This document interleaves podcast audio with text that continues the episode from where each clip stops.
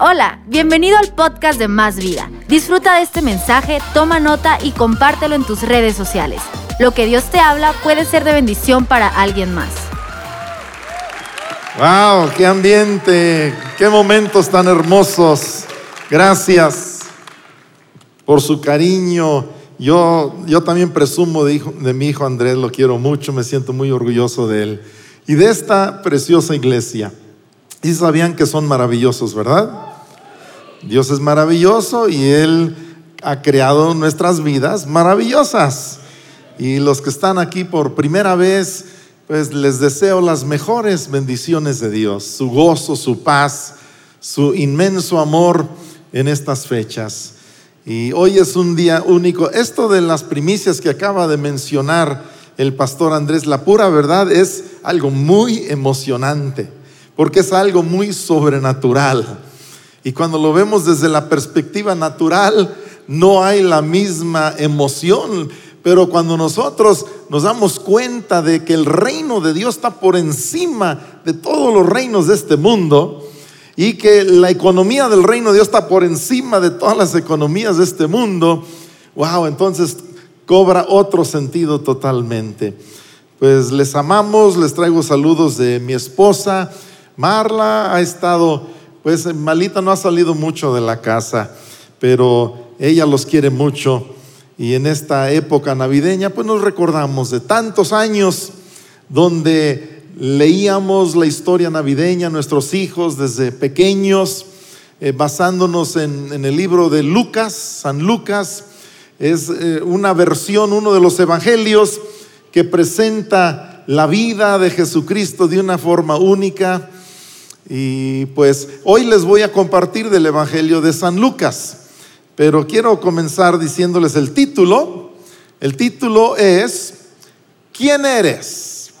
¿Quieren repetir conmigo? ¿Quién eres? Y de esto vamos a hablar. Eh, ah, teníamos tiempo deseando ver una película. ¿A cuántos el otro día le pregunté a un pastor que qué hacía para relajarse para en su tiempo libre, sus hobbies o algo? Me dijo el cine, me gusta el cine. Cada oportunidad que tengo voy, descanso y veo y aprendo algo. Y yo tenía meses queriendo ir, y, pero fui esta semana pasada con mi hijo Benjamín, un amigo de él, y vimos una maravillosa película. Y quiero decirles que les estoy hablando de una película, pero también estoy predicando a Cristo, ¿eh? no se preocupen. Bueno, en la película se llama Contra lo Imposible, Contra lo Imposible. Es la historia de algo que sucedió entre Ford Motor Company, el fabricante de autos Ford, y Ferrari de Italia, Ford de Michigan y Ferrari de Italia. Y está basado en una historia real. Algo que sucedió en 1966, cuando tenían verdaderos autos, no como los de ahora, ¿verdad? Este, y la historia, pues tiene dos caracteres principales. El diseñador del nuevo auto Ford, Ford Shelby Cobra, nuevo auto de carreras, y el piloto, el piloto de este mismo auto. Y ellos aceptaron una tarea que parecía imposible. Muy interesante la película, que en muy poco tiempo tenían que fabricar este nuevo auto de carreras Ford, pero que fuera más rápido que el Ferrari y que le ganara a Ferrari en la carrera clásica, que ya faltaba poco tiempo para ella, eh, de llamada Le Mans, la carrera Le Mans, que duraba 24 horas. Una carrera impresionante, clásica, histórica. Lograron lo que decían que era imposible, pero les costó crecer y cambiar como personas. Les costó mucho y tuvieron que aprender una de las lecciones más grandes, de no aferrarse a solo ganar en cada competencia. Y si tú, observas con cuidado lo que pasa ahí es impresionante. Y la primera frase comienza y termina la película con una oración. Y dicen, la pregunta más importante es, ¿quién eres?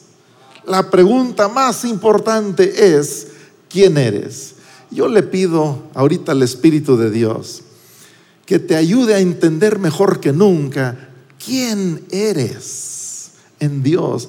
Y no importa si tienes 15 años o 80 años, tú tienes, tienes más, hay más de Dios para ti. Y, y, Dios quiere que tú explores, que tú investigues, que tú te profundices en ese depósito, esa potencia que Dios ha invertido en ti. Quiero decirte que tu vida es capaz de mucho más.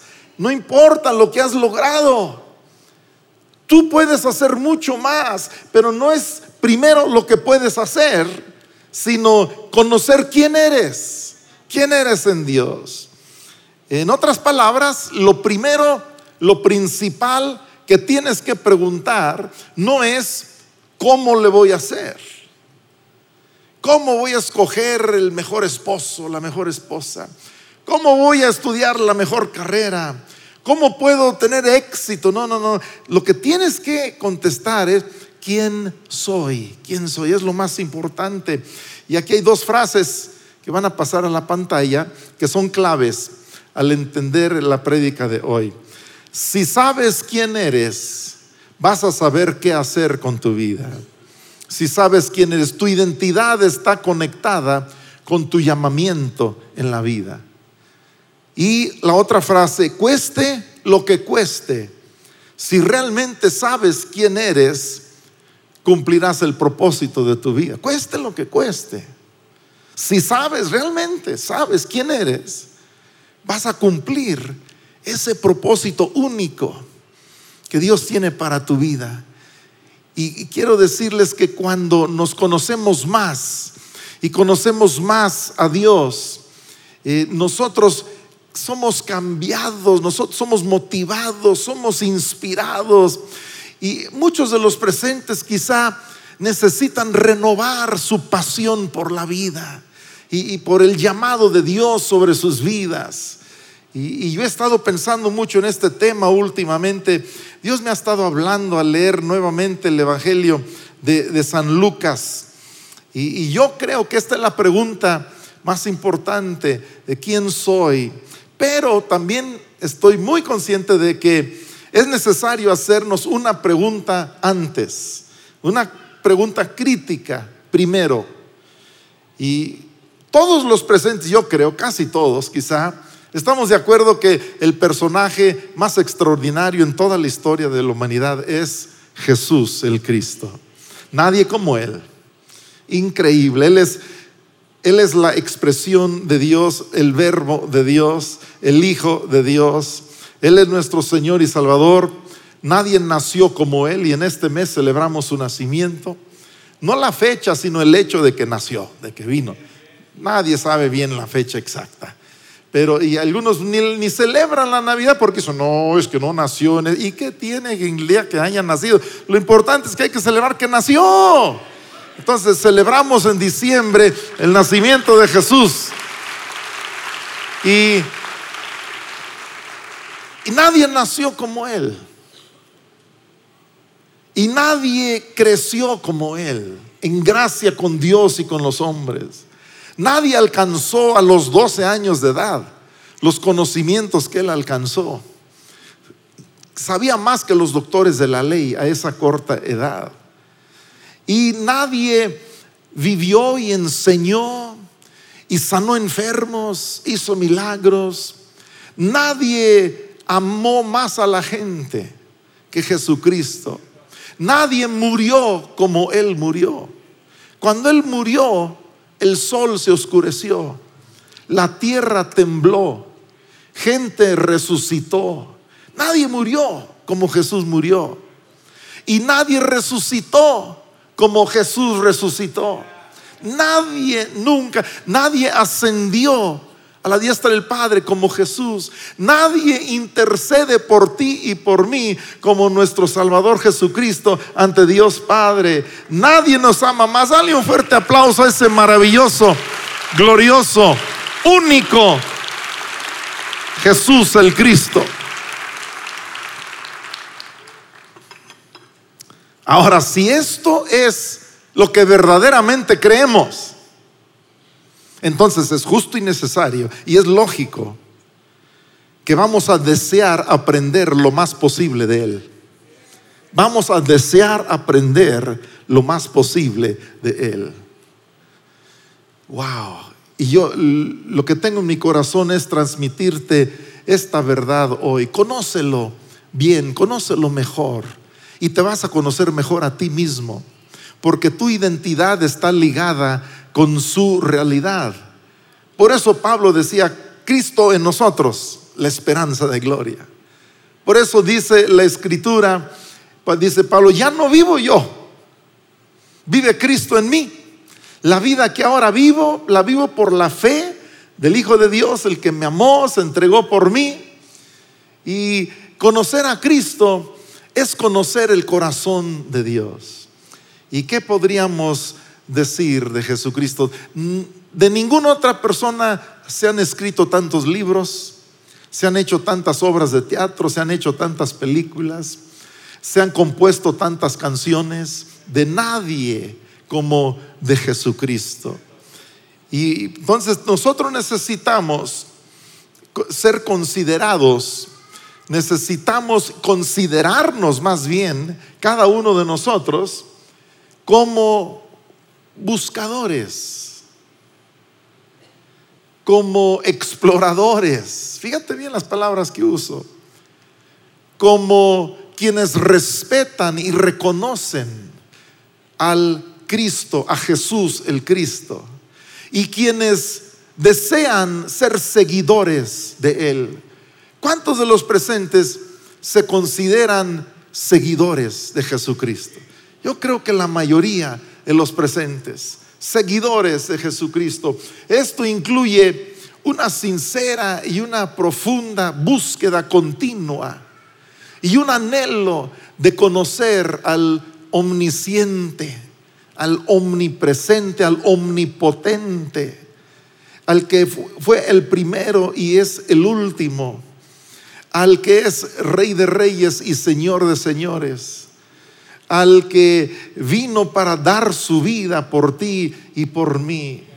Conocerle. Por eso Pablo decía, dice, pues yo tengo más cosas que, que presumir que, que muchos de ustedes. Dice, yo he estudiado más, yo he sido más disciplinado, yo he sido más apasionado, más entregado ¿verdad? A la, religión de los judíos, de los hebreos, y yo he pagado este precio y he sacrificado y esto y esto, pero dijo, todo esto, al lado de conocer a Cristo, dijo, todo eso es basura. No se compara en lo más mínimo con conocer a Jesucristo. Y, y él decía que él deseaba conocer a Cristo en el poder de su resurrección y también ser semejante a Él en sus sufrimientos. ¿Qué revelación tenía este hombre en la persona de Jesús? Increíble. Entonces hay dos preguntas que yo te invito a hacer hoy. ¿Quién es Jesús el Cristo? Y la otra, ¿quién soy yo?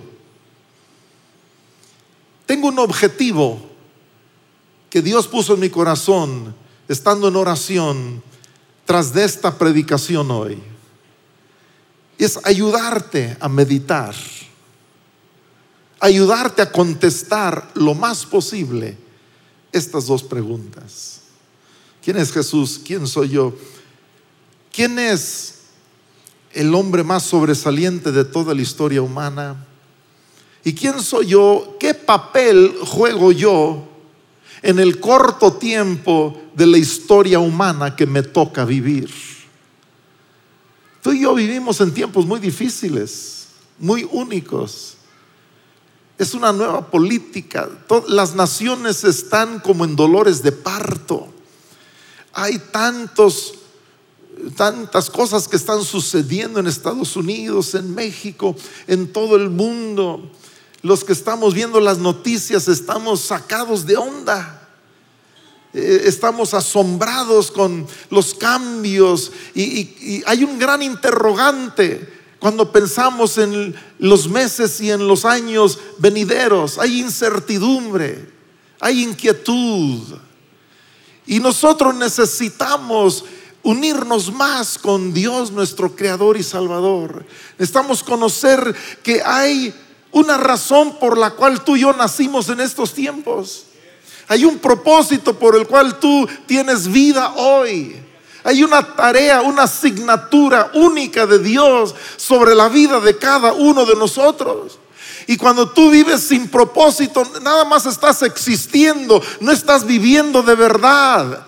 Y Dios te quiere revelar su propósito para tu vida y que tú vivas cada día valorando, apreciando, agradeciendo, que vivas cada día acercándote a Dios y que tú te aferres a conocerle mejor y conocerte a ti mejor. Yo siempre he dicho que conforme más crees en Dios, más crees en ti mismo. Conforme más crees en Él, más crees en ti mismo, porque eres una criatura de Él. Y les voy a leer para comenzar el pasaje eh, bíblico en Mateo capítulo 16, de la versión Reina Valera contemporánea. Mateo 16, verso 15, para introducirles con las escrituras este tema. Dice Jesús hablando a sus discípulos, Él les preguntó, así como a ti y a mí hoy. Les preguntó, ¿y ustedes quién dicen que soy yo? Simón Pedro respondió, tú eres el Cristo, el Hijo del Dios viviente. Entonces Jesús le dijo, bienaventurado eres Simón, hijo de Jonás. Fíjense, Jesús sabía quién era, quién era Pedro, de quién era hijo. Dice, porque no te lo reveló ningún mortal, sino mi Padre que está en los cielos. Traten de imaginarse presentes en ese día. Y yo te digo que tú eres Pedro. Wow. Pedro dijo, tú eres el Cristo. Y Cristo le dice a Pedro, tú eres Pedro. Y luego dice, y sobre esta roca, Pedro, esta revelación sobrenatural, que mi Padre te dio acerca de quién soy yo. Esa revelación, sobre esa revelación, Pedro, yo edificaré mi iglesia. Fíjate, la iglesia de Cristo es edificada sobre las vidas de las personas que saben quién es Jesús. Sobre las vidas de las personas que han recibido revelación sobrenatural de la gloria y la majestad y de la singularidad de Jesús, el Cristo. Ese es el fundamento sobre el cual se edifica la iglesia. Y Cristo dice, yo edificaré mi iglesia. Y dice, y las puertas del Hades no podrán vencerla. Desde el principio, nunca olviden esto. Porque pase lo que pase, el cuerpo de Cristo, la iglesia de Cristo va a seguir adelante. Cuando ya no esté Juan Speaker, cuando ya no esté Andrés Speaker, cuando ya no esté eh, Javi Jordan, aunque él todavía le falta como 100 años más de vida, pero aunque ya no estés tú, Jesucristo, mientras Él no regrese, pues Él seguirá edificando su iglesia y ni el mismo infierno va a detener la iglesia de Cristo Jesús. Esta es la verdad de las cosas. Necesitas saber eso. Y termino de leer Verso 19 dice, a ti te daré, fíjense, Pedro supo quién era Jesús y ahora Jesús le está revelando a Pedro quién es Él. Dice, a ti te daré. Y aquí entendemos por las otras escrituras, los otros evangelios y por las epístolas, que estas palabras no solamente eran para Pedro, sino para sus seguidores, para él y los demás de sus discípulos. Y Él a ti también y a mí nos dice, a ti te daré las llaves del reino de los cielos. Por favor, escucha. Jesús dice, aquí el cielo se va a conectar con la tierra. Aquí yo, Jesús, me voy a conectar contigo. Contigo que eres mi cuerpo, que eres mi seguidor, que eres conocedor de mi persona. Yo edifico mi iglesia, pero a ti te doy las llaves del reino de los cielos. Yo quiero que tú veas ahorita en tu imaginación el rostro de Jesús y señalándote con mucho amor, pero directamente a tu persona, diciéndote, a ti te doy las llaves del reino. Yo tengo una parte que hacer, pero yo a ti te doy llaves. ¿Qué vas a hacer con esas llaves? Comienza a entender, querido amigo, querido hermano, el potencial increíble que Dios ha depositado en ti. Tú tienes que conocerlo y usarlo y ser mucho más de lo que eres y hacer mucho más de lo que has hecho. Dice, todo lo que ates en la tierra será atado en los cielos. Todo lo que desates en la tierra será desatado en el cielo. Fíjense, tierra y cielo conectados. Y otra versión dice, lo que ates aquí es porque ya fue atado en el cielo. O sea, tú, Dios nos está uniendo a nuestra iniciativa nuestra iniciativa se está uniendo, nuestra acción se está uniendo con lo que Dios ya ha establecido. Por eso, primero es Cristo y después eres tú. Primero es Cristo, después yo. Entonces aquí, en este pasaje en Mateo, pasan dos cosas. Se escucha el tú eres el Cristo y se escucha y tú eres Pedro. Al conocerlo a Él te conoces a ti mismo. Vemos en este pasaje que tu identidad da lugar a tu llamamiento. Algunas personas dicen, sí, pero ¿cómo voy a conocer a Dios mejor? ¿Cómo voy a conocer a mí mismo? ¿Quién soy de verdad? Algunos dicen, ¿a poco Dios a fuerzas va a hacer que yo le conozca, le sirva, que yo a fuerzas, yo crea en Él.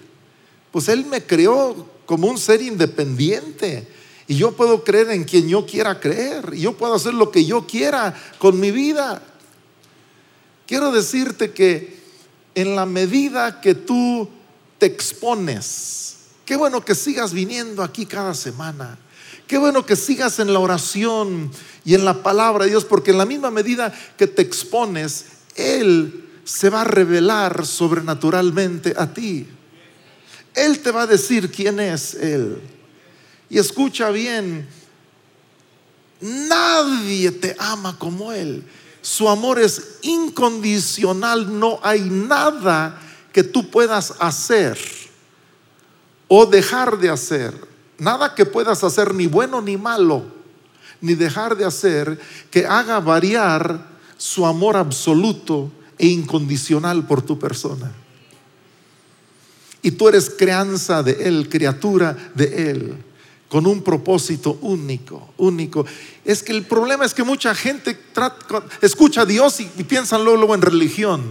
Pero quiero decirte que son dos cosas separadas. Dios es una cosa, religión es otra cosa. Y el dogmatismo religioso ha sido el peor enemigo del ser humano. Dios no pero religiones de hombres sí.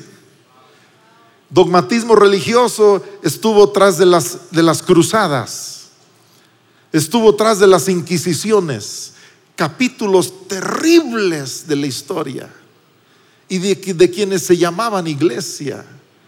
Y ese, ese, dogmatismo religioso está tras el terrorismo hoy en día. Eh, eh, musulmanes radicales, y no tengo nada en contra de musulmanes ni del Islam, porque hay mucha gente que no es así, que es muy sana y muy positiva. Pero hay unos extremistas que en el nombre de Dios están matando a medio mundo. Y por eso te digo, hay una diferencia entre la religión y la espiritualidad. El otro día me pidieron que hablara ahí en casa de gobierno con el gobernador y diputados y rectores y empresarios, que hablara sobre el tema de la religión y la salud mental. Y les dije, pues la verdad ese es un tema muy cercano a mi corazón. En mi familia hay, hay problemas de salud mental, pero quiero decirles que tú puedes vivir una vida feliz y productiva y útil, aunque haya esas situaciones en tu vida. Les dije, mi esposa escribió un libro cuando Dios esconde su rostro. Y cuando terminé de hablar, se me acercaron unas personas, oiga, eso que usted dijo me llamó mucho la atención de que cuando Dios esconde su rostro. Y pues yo iba preparado y llevaba algunos ejemplares de los libros de mi esposa. Ah, mira, a propósito te regalo un libro. Y después también alguien me acercó, se me acercaron y me dijeron, me gustó lo que usted dijo de la diferencia entre religión y espiritualidad. Porque en algunas veces, y muchos psiquiatras y psicólogos lo saben, lo peor que le puede suceder a un enfermo mental es la culpabilidad de la religiosidad. Pero en Cristo no hay culpabilidad. Él pagó por todas nuestras culpas. Él murió en la cruz y pagó por todas nuestras culpas y pecados. Eso es espiritualidad. Eso es amor de Dios. Eso es mejor que religión de hombres. Lucas capítulo 9 es un pasaje muy fundamental y muy determinante del Nuevo Testamento. Aquí se nos enseña con mucha claridad, capta esto, cuál es la verdadera identidad y el verdadero llamamiento de los seguidores de Jesús. No estoy hablando de gente perfecta, no. Estoy hablando de quienes le están siguiendo y quienes quieren seguirle de cerca, no solo de lejos. Escuchen mi corazón, por favor. La gran mayoría de las personas que creen en Cristo, la gran mayoría, no son seguidores cercanos, son seguidores lejanos. Cuando están enfermos quieren que Cristo los sane. Mi papá decía, oye Juan, pues sí, tú dices que asisten miles de personas a vida abundante. Me dijo, pero a ver, a ver, a ver, ¿cuántos son verdaderos, auténticos? Yo le decía, pues no sé, papá, a lo mejor el 10%, no, yo no sé, a lo mejor más de lo que yo pienso. Le dije, le dije, pero ¿sabes qué, papá? Pero ahí están, ahí están oyendo la palabra de Dios, ahí están recibiendo este, el amor de Dios. Pero él decía, no, es que la mayoría son convenencieros, pero yo sé que la mayoría de los presentes aquí no lo son. Son de los buenos efectivos, ¿verdad? Que aman a Dios. Disculpen que use palabras así. Le echo la culpa a mi papá, él usaba esas palabras. Pero, ¿en qué dimensiones conoces a Jesús el Cristo? Qué bueno que le conozcas como tu Salvador y el que perdona tus pecados y el que lleva todas tus culpas. Qué bueno que le conozcas como el que te sana y Él nos sana porque nos ama, no por ninguna otra razón, no porque te lo mereces. Él sanó a miles y miles de personas porque Él ama a la gente. Y Jesucristo es el mismo ayer, hoy y por los siglos. A ti te ama también. Pero yo me pregunto, yo te pregunto, si le conoces en otra dimensión. Un día que había multitudes, la Biblia dice multitudes que le seguían. Jesucristo se da media vuelta y les dice, si alguno quiere venir en pos de mí, niéguese a sí mismo, tome su cruz cada día y sígame. Y comenzó a hablarles una palabra diferente y dice la Biblia que a partir de ese día muchos dejaron de seguirle. Porque él decía cosas como el que es mi verdadero discípulo renuncia a todo lo que posee. El que es mi verdadero discípulo me pone en primer lugar antes que su familia. Y eso suena para algunos quizá un poco contradictorio, pero es que nadie está más a favor de nuestra familia que Cristo Jesús. Y si tú lo amas a Él y, lo honras por encima de tu familia, Él va a bendecir más a tu familia. Eso no quiere decir que vas a faltarle el respeto ni vas a dejar de honrar, porque la principal, primer y principal, este, el mandamiento con promesa de Dios es que honremos a nuestros padres, sean como sean. Hay que honrar a nuestros padres. Ellos nos engendraron, ellos nos dieron a luz y, y, ellos, si no fuera por ellos, no estarías tú y yo, yo no estaríamos aquí. En fin, ese es otro tema.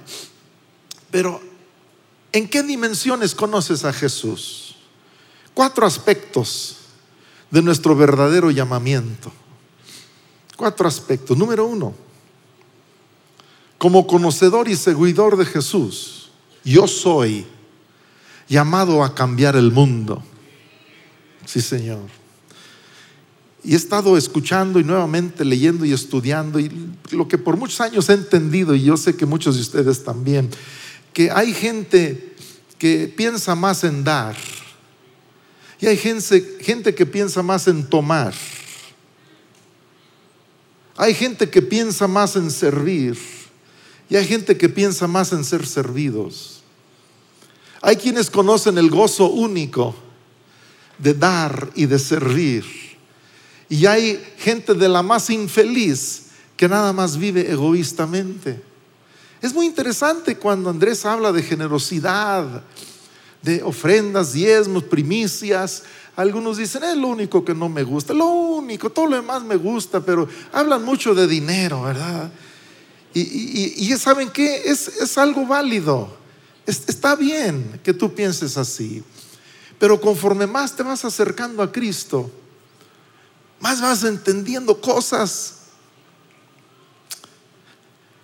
Como cuando Él dijo, nadie tiene mayor amor que este, que uno ponga su vida por sus amigos.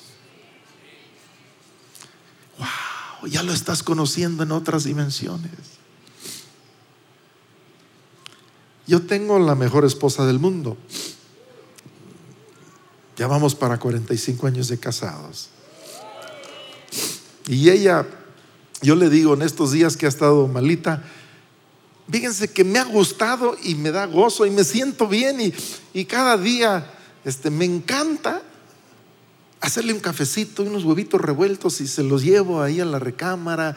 Y, y, yo sonrío y ella sonríe y dice que le, yo hago los mejores huevos revueltos del mundo y que, que nadie los hace como yo. Pero, y un día me dice, ¿por qué haces esto? Y también otra persona me preguntó, le digo, pues mi esposa cuarenta y tantos años sirviéndome a mí, pues ya me toca a mí ayudarle, servirle un poquito a ella. Por lo menos las esposas digan amén.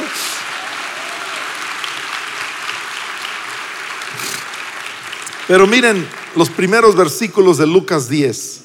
Si tu Biblia es como la mía, ahí dice, el título de este primer párrafo. Dice, misión de los doce discípulos. Misión. Verso 1. Jesús reunió a sus doce discípulos y después de darles poder y autoridad para expulsar a todos los demonios, todos los espíritus malos y para sanar enfermedades. Los envió a predicar el reino de Dios y a sanar a los enfermos. Ahí me detengo tantito. Dice que les dio poder y autoridad pero no para esconderse en un rincón o subirse a la punta de una montaña el resto de sus vidas para hacerse más espirituales. No. Ni para que se pulieran y estuvieran cada día más guapos, más espirituales y más admirables ante todos los demás. Y como una pieza de museo, miren, ese soy yo, un cristiano hecho y derecho. No. Dice que les dio poder y autoridad para echar fuera demonios y para sanar enfermedades Fíjense, ¿para qué nos da poder y autoridad? Para servir, no para presumir, para servir. Y dice que los envió a predicar el reino de Dios. A mí me gusta mucho pensar en el reino de Dios. Porque en el Nuevo Testamento aparece una y otra y otra y otra y otra vez esa palabra reino, reino de Dios. En Mateo sobre todo habla mucho del reino de Dios. En otras palabras, Cristo dijo, miren, cuando Él comenzó a predicar y Juan Bautista, su precursor, los dos comenzaron diciendo el mismo mensaje, las mismas palabras, diciendo arrepiéntanse, porque el reino de Dios ha llegado, el reino de Dios está aquí. Cambien su forma de pensar. Porque Dios reina, su reino está aquí. No reinan sus enfermedades, no reinan sus depresiones, no reinan sus dificultades, no reinan las mentiras del diablo que han creído. Dios reina, su reino está aquí. Esas son buenas noticias. El diablo no reina. Dios reina. Dentro de ti hay poder espiritual para cambiar al mundo, predicando que el reino de Dios está aquí y sanando enfermos. Esta semana fui a predicar a, la cárcel allá por la salida Mil Cumbres y me gusta mucho hacerlo. Siento una unción muy especial predicando en la cárcel. Había cerca de 100 este, eh, asistentes ahí. Fíjense que hay una iglesia más vida en la cárcel. No sé si lo sabían ustedes. Y quiero dar gracias a Dios por el equipo, Javi, del ministerio de la cárcel. Son gente increíble, ¿eh? fieles, fieles año tras año y aman a los internos y van y les ayudan y les predican y los aman. Y, tiene, y cada semana ahí están. Es una iglesia allá adentro. En fin, yo sentí una compasión especial y me acordé de esto. Y también les dije lo mismo. Miren, Dios reina. Eh, eh, tu juicio y los abogados y los jueces y tus problemas. No, no, no. Por encima de todo eso, Dios es rey y Dios reina en tu vida. Y Dios quiere hacer algo grande y poderoso y revelarte su amor y sus milagros grandes. Les dije, y yo también he venido hoy para sanar enfermos, les dije. Así, todos los que están enfermos, no, pues casi todos estaban enfermos. Pasó la fila 1, la fila 2, la 3, la 4, y yo sintiéndome con una autoridad fresca, orando con autoridad, sé sano en el nombre de Jesús, sé sano en el nombre de Jesús, sé sano en el nombre de Jesús. Y yo te animo que te avientes más y que tú también entiendas que has sido llamado para sanar enfermos, para predicar el reino de Dios, para cambiar al mundo de esa manera.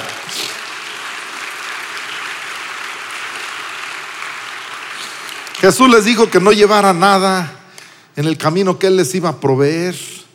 Es milagroso caminar con Cristo. Les digo, cualquier casa donde entren, verso 4, quédense ahí hasta que salgan. Si en alguna ciudad no los reciben bien, no hay problema, salgan de ahí, sacúdanse el polvo de los pies como un testimonio contra ellos. En otras palabras, ustedes se la perdieron, Señor. No saben la que se perdieron, pero bueno, los discípulos salieron y fueron por todas las aldeas y por todas las partes anunciando las buenas noticias y sanaban enfermos. Cambiaron al mundo. Jesús cambió al mundo como nadie más. Los que tienen a Jesús en ellos, los seguidores y conocedores de Jesús, somos quienes tenemos la identidad y el llamamiento, digan conmigo, de cambiar al mundo queridos amigos, vamos a cambiar a México, vamos a cambiar a Michoacán, vamos a cambiar la cultura, vamos a reconstruir los valores, vamos a levantar los muros caídos y vamos a predicar a Cristo y que Dios reina y que Él sana enfermos y que Él es la esperanza de México, no ningún hombre, no ningún partido. Vivimos en tiempos muy difíciles. Estamos, todo el mundo estamos sacados de onda, pero quiero decirles que hay propósitos de Dios para todos nosotros cambiar al mundo. Esa es nuestra misión, queridos hermanos. Esa es nuestra misión. La iglesia más vida existe para esto y trabaja para esto. Y hay que llevar buenas noticias, hay que restaurar personas que han perdido su salud, han perdido su libertad, han perdido su alegría. Nosotros tenemos el amor de Cristo que cambia el mundo. Cuando comencé a predicar hace muchos años, comencé a ver milagros y wow, dije, no, es que Cristo sí vive, sí sana enfermos. En Uruapan, me acuerdo, una mujer tenía un tumor en la garganta, así, no se le veía el cuello, nomás una bolota ahí en el cuello. Y un día estábamos en una reunión con mucha unción y presencia de Dios y sentíamos mucha autoridad y me acuerdo, nos aventamos así por fe sobre esa mujer y esa bola ahí, dijimos en el nombre de Cristo, se sana, se sana, se sana. Y comenzó a disminuir la bola, así, comenzó a disminuir hasta que desapareció. Nunca se me ha olvidado ese milagro. Y yo dije, no, hombre, esto sí funciona, esto sí. Y, con ganas de decir, tráiganme a cualquier enfermo ahorita porque lo vamos a sanar. Quiero animarte a ti también a hacer cosas similares. Segunda Segundo aspecto, como conocedor y seguidor de Jesús, yo soy alguien con un llamamiento temporal. Y ahí dice, muerte de Juan el Bautista. Lucas 9, 7. Herodes el tetrarca se enteró de todo lo que hacía Jesús y estaba perplejo, pero algunos decían que Juan había resucitado de los muertos. Otros decían que Elías se había aparecido y aún otros que alguno de los antiguos profetas había resucitado. Pero Herodes dijo, yo mandé decapitar a Juan. Entonces, ¿quién es este? ¿Y de quién oigo decir tales cosas? Y trataba de verlo. Escuchen lo que les voy a decir. Nuestra misión, nuestra identidad, nuestro llamamiento, en términos de la eternidad y del tiempo y del espacio, es muy breve. Es muy breve. Los años que yo fui pastor aquí se pasaron demasiado rápidamente. Y de repente Dios me dice, es el turno de otra generación, cédeles el lugar. Mi mamá decía al final de su vida que nada más estaba triste y nada más lamentaba una cosa, que Dios nada más le había dado una vida para servirle, porque por lo menos Dios me hubiera dado dos vidas, dos oportunidades. Tenemos una asignatura divina, hermanos. Juan Bautista tuvo un ministerio bien cortito, cumplió su asignatura, preparó el camino para Jesús. Jesús tuvo un ministerio bien cortito, tres años nada más. Se preparó 30 para conocer quién era. Y una vez sabiendo eso, tres años y terminó, su misión y dio su vida por nosotros. También hay propósito único para tu vida, único. Es una tarea, una asignatura. Yo le pido a Dios que más que nunca tú sepas cada día más y más para qué naciste y por qué vives en Morelia y por qué estás donde estás y cómo estás.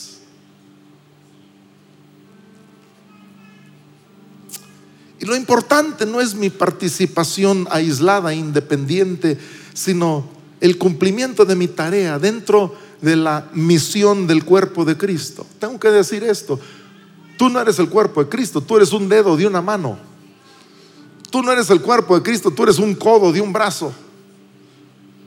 Y nosotros tenemos que trabajar unidos, pero cada miembro del cuerpo conociendo su función y haciendo su parte. Ninguno somos indispensables, pero es necesaria nuestra participación.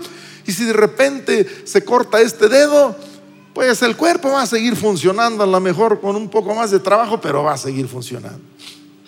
La vida es breve y la vida es frágil. Valora el tiempo que tienes en la vida. Y escucha esto, aunque pareciera en ocasiones que el enemigo está en control, no lo está. Cuando Herodes dijo, yo lo mandé decapitar, no se crean, siempre hay una autoridad por encima de las autoridades de este mundo. Dios alinea todo con sus propósitos eternos. Recuerdo la canción, dentro de mi espíritu puedo oír la voz de Dios. Hijo mío, el tiempo es corto. Camina en obediencia, santidad y humildad Aprovecha bien el tiempo. No descuides tu misión. Las gentes se están perdiendo. Siente lo que siento y por sus almas llorarás. el tercer aspecto, hemos sido llamados a ayudar a la gente a suplir sus necesidades. No voy a tomar el tiempo para leerles los siete versículos, pero es Lucas 9, el siguiente párrafo, la alimentación de los cinco mil. Jesús eh, había mandado a sus discípulos y regresaron. cansados seguramente, habían salido a su ministerio práctico, regresaron con muchas cosas que asimilar y que entender. Nos pasó esto y esto y esto. Y Jesús dice: Está bien, nos vamos a apartar a un lugar, Bethsaida, llamado Bethsaida, y ahí vamos a descansar. Y pero la gente se enteró y lo siguió. Y pues Jesús, Él existía para ayudar a la gente y siguió ayudándoles y sanándoles y se pasó todo el día y, ya los discípulos dijeron, Señor, mándalos ya porque pues no tenemos que, ya tienen hambre y, y no hay donde también hospedarlos ni nada, necesitan alimento. Cristo dijo, ustedes atiéndenlos, ustedes denles de comer.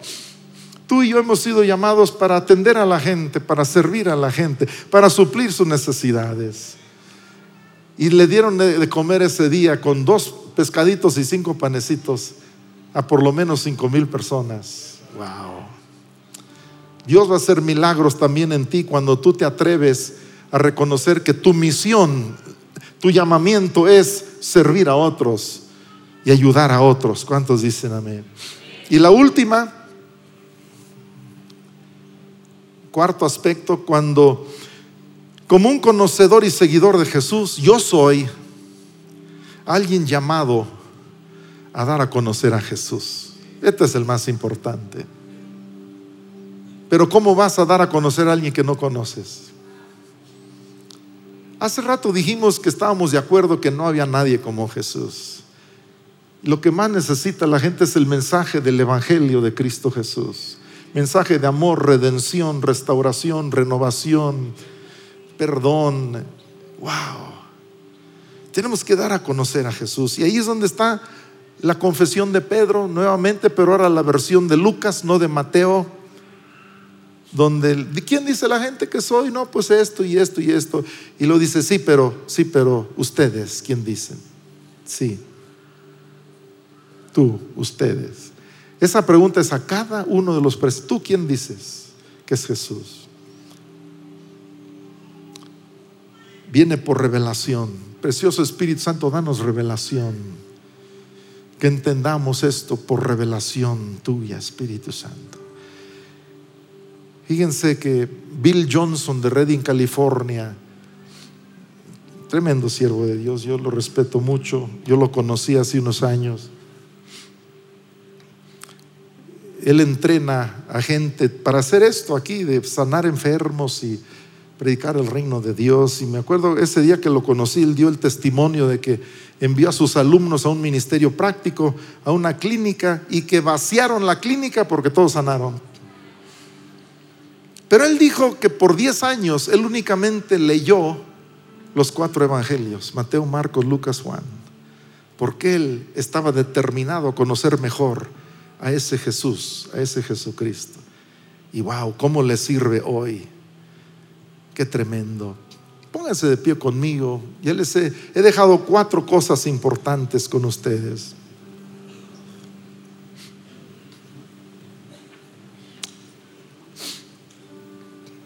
¿Quién eres? Pues como creyente en Cristo Jesús, soy seguidor de Cristo. Hay seguidores lejanos, pero hay seguidores cercanos. Y nosotros tenemos un llamado, una identidad, y es de cambiar al mundo. Pero también es temporal. No sabemos cuánto tiempo vamos a dar. O sea que aprovecha cada día, cada día. Y también nuestro llamado, nuestra identidad, existimos para ayudar a la gente, servirle, suplir sus necesidades. Y también dar a conocer a Jesús. Es lo principal, darlo a conocer. No seas de los que evangelizan diciéndole a la gente que se va a ir al infierno y que son malos y que bola de pecadores. No, hemos sido ayudados para ayudar a la gente para redimir, para restaurar, renovar. Tenemos programas navideños este mes, cenas navideñas, posadas, piñatas, la caña, visitas con familiares disfuncionales, viajes. Gastamos en exceso, hay muchos gastan excesivamente, muchos beben bebidas alcohólicas excesivamente.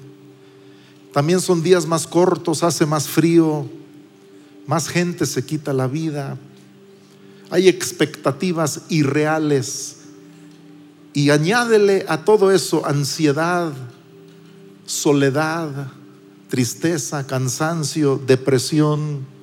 Pero escucha, la promesa y la bendición descritas en las sagradas escrituras tienen que estar por encima de todo eso. Tristemente para muchos no es así, para nosotros los seguidores de Cristo sí. Y les leo lo que les leíamos a nuestros niños cada año en Navidad desde pequeños. También en Lucas, Lucas capítulo 2. Dice que un ángel apareció a los pastorcillos en el campo, cuidando a las ovejitas ahí. Un ángel, no temáis, porque he aquí os doy nuevas de gran gozo, que será para todo el pueblo. Y repentinamente apareció con el ángel una multitud de las huestes celestiales que alababan a Dios y decían, repitan ustedes conmigo lo que cantaron esos ángeles, todos juntos, gloria a Dios en las alturas y en la tierra paz y buena voluntad para con los hombres. Ese es el Cristo, ese es el mensaje de la Navidad. Denle un fuerte aplauso a Jesús. Padre, yo pido que cada uno, los que han estado en esta última reunión hoy, yo pido que cada uno salga de aquí hoy con mayor conciencia de quién es, quién soy, quién eres. Pero en Cristo Jesús. Gracias Dios. Amén. Esperamos que este mensaje te ayude en tu caminar. No olvides suscribirte.